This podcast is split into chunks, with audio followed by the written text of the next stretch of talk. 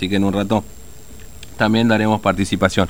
Bueno, y uno de los temas que ustedes nos están planteando tiene que ver con las obras sociales, ¿no? Lo venimos conversando prácticamente desde comienzo del programa. Eh, y, uno de los rubros que queremos conversar ahora justamente tiene que ver con el sector de, odontología, ¿no? Este, eh, a, ver cómo, cómo están trabajando en medio de esta un poco más de flexibilización que ya se tiene para poder trabajar. En una primera instancia era solamente para las emergencias y ahora ya se ha ampliado, digamos, para, para los distintos tratamientos, ¿no? Por eso vamos a conversar con la secretaria general del Círculo Odontológico aquí en Formosa, la doctora Silvia Nasser, que tiene la amabilidad de atendernos esta mañana. Doctora Nasser, ¿cómo le va? Buen día, Fernando, lo saluda, ¿cómo Hola, anda? buen día, buen día, ¿cómo están? Bien, buen día a la audiencia también, muchas gracias por el llamado. No, por favor, gracias por atendernos. Bueno, en primera instancia preguntarle cómo están trabajando ya, este, después de, ¿cuánto? Mes y medio, ¿no? Que ya entraron con un protocolo de para atender este, tratamientos en general, digamos, no solamente los casos de emergencia, ¿no es cierto? Sí, en realidad sigue en vigencia, de acuerdo al decreto nacional de urgencia presidencial, que el profesional odontólogo debe continuar atendiendo urgencias y, o mm. emergencias, mm. pero sí se flexibilizó bastante, sobre todo con algunas obras sociales que permiten mm. considerar algunas prestaciones odontológicas en particular como parte de la resolución de la emergencia. Por ejemplo, una extracción dentaria, un tratamiento de conductos, consideran como resolución de la emergencia, así que esos tratamientos se pueden realizar en, la actualidad. Claro. A ver si entiendo, decir, las obras sociales son los que por ahí, sobre todo aquellos, ya no el caso de particulares, pero digo, lo que por ahí ponen más escollos, digamos, para algún tipo de prestación en particular. Sí, hay muchas obras sociales, no sé si llamarlos corios, porque mm. si consideramos que el odontólogo es, es uno de los principales vectores de contagio, porque hay ciertas cosas que no se pueden evitar, por ejemplo, el mantener la distancia mayor a dos metros, eh, el trabajar produciendo aerosolización, que es eh, trabajar en contacto directo con saliva, que salpica mm. a varios centímetros de distancia. Bueno, pero también es cierto que que el odontólogo conoce y muy bien, por cierto, todas las medidas de prevención, porque no es la primera vez que tiene que, poner énfasis en medidas preventivas para, para hacer frente a enfermedades infectocontagiosas.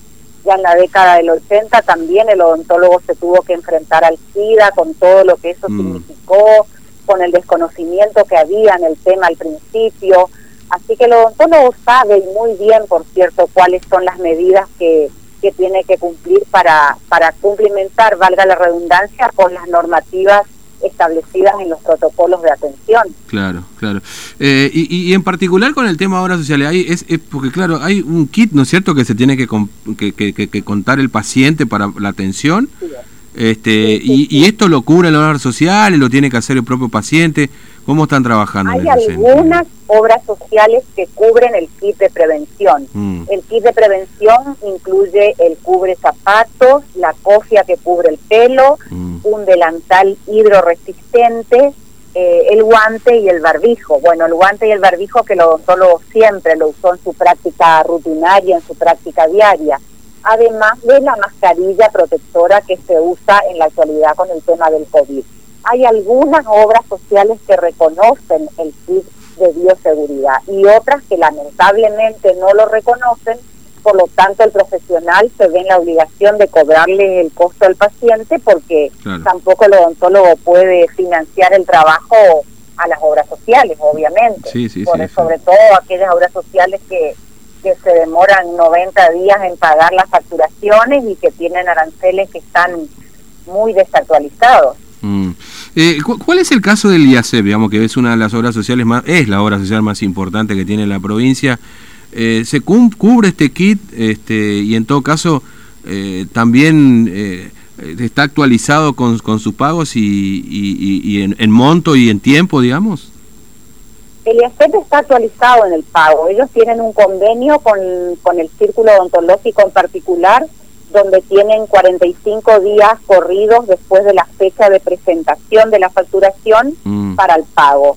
Eh, está actualizado, se mantienen al día ahora en estos días porque alrededor del 15 de cada mes, entre el 15 y el 20 de cada mes, eh, se produce el pago y ellos deberían pagarnos, estamos ahora en julio, deberían pagar el mes de mayo. O sea, mm. cumplen lo que está establecido en el convenio del pago dentro de los 45 días corridos. Ahora estos días deberíamos cobrar las facturas correspondientes al mes de mayo. Mm.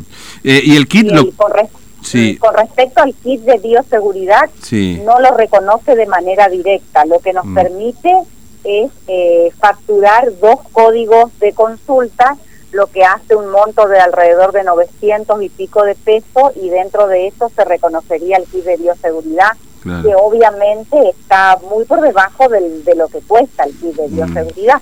Pero bueno, ya la diferencia para cobrarle al paciente en todo caso sería menor. Mm. Reconoce alrededor de 958 pesos aproximadamente. Claro.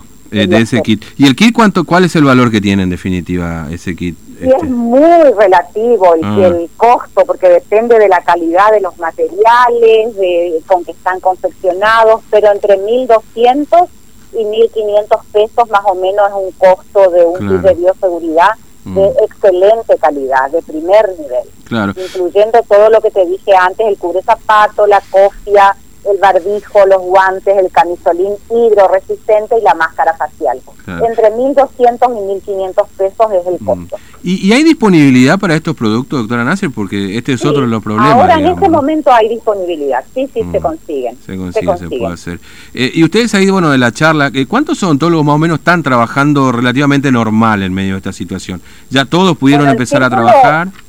Sí, el círculo odontológico tiene alrededor de 400 socios de los cuales alrededor de 200 son prestadores de obras sociales. Mm. Y la mayoría, eh, yo te diría que casi la totalidad de ese porcentaje trabaja a urgencias y emergencias, mm. que es lo que permite el Decreto Nacional de Urgencias hasta ahora. Claro, claro, otro tipo de tratamientos no. Todavía sigue en vigencia eso de atención de emergencias ah. y urgencias. Claro, sí, porque en la provincia hubo como cierta flexibilización, ¿no es cierto? Esto nos, claro. pero, pero no. En la provincia hay cierta flexibilización por el tema de que no existe circulación viral. Claro. Pero te imaginas que, que en grandes urbes como es Capital Federal, provincia de Buenos Aires, bueno, el riesgo es mucho mayor porque vemos la, la cantidad de mm. casos, 3.000 casos diarios. Mm. Nosotros estamos un poco fuera de esa situación dramática, así que se trabaja con un poco más de tranquilidad, siempre cumpliendo con todas las normativas del protocolo, que el odontólogo las conoce muy bien, porque te dije al principio ya hizo frente a otras enfermedades sí, contagiosas como el SIDA, mm. el ébola en otros países, el odontólogo sabe de cuidados y de medidas preventivas, pero con mucha seguridad. Y el paciente, porque ya de por sí en general somos medio reticentes a ir al odontólogo, hasta que no nos duele no nos vamos, ¿no es cierto? Y ahora, eh, bueno, pasa en otras, en otras patologías, en otras patologías también, es decir, le pasa al médico generalista, es decir, el paciente ya muchas veces no quiere ir por miedo también, ¿no es cierto? al COVID, etcétera. eso se, eso se produjo, eso sí comentaban los colegas que se acercaban a la institución, que disminuyó mucho la demanda todo al principio, cuando había mm. un poco más de desconocimiento en el tema que íbamos eh, diciendo paso a paso lo que había que hacer, inclusive la misma Organización Mundial de la Salud, que primero decía que el uso del barbijo no era necesario, que después existió el uso del barbijo.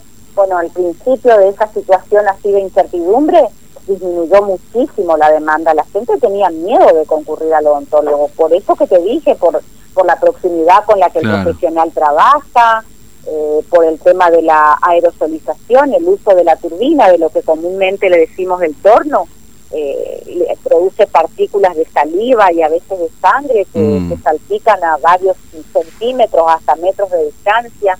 Y bueno, todo eso creó temor en la gente hasta que, que se fueron dando a conocer las medidas preventivas y bueno, la gente se dio cuenta que el odontólogo conoce de las medidas de prevención y de bioseguridad y bueno, empezó a, a volver a, a, atender a normalizarse la situación y a, y a recuperar la seguridad para los pacientes. Claro.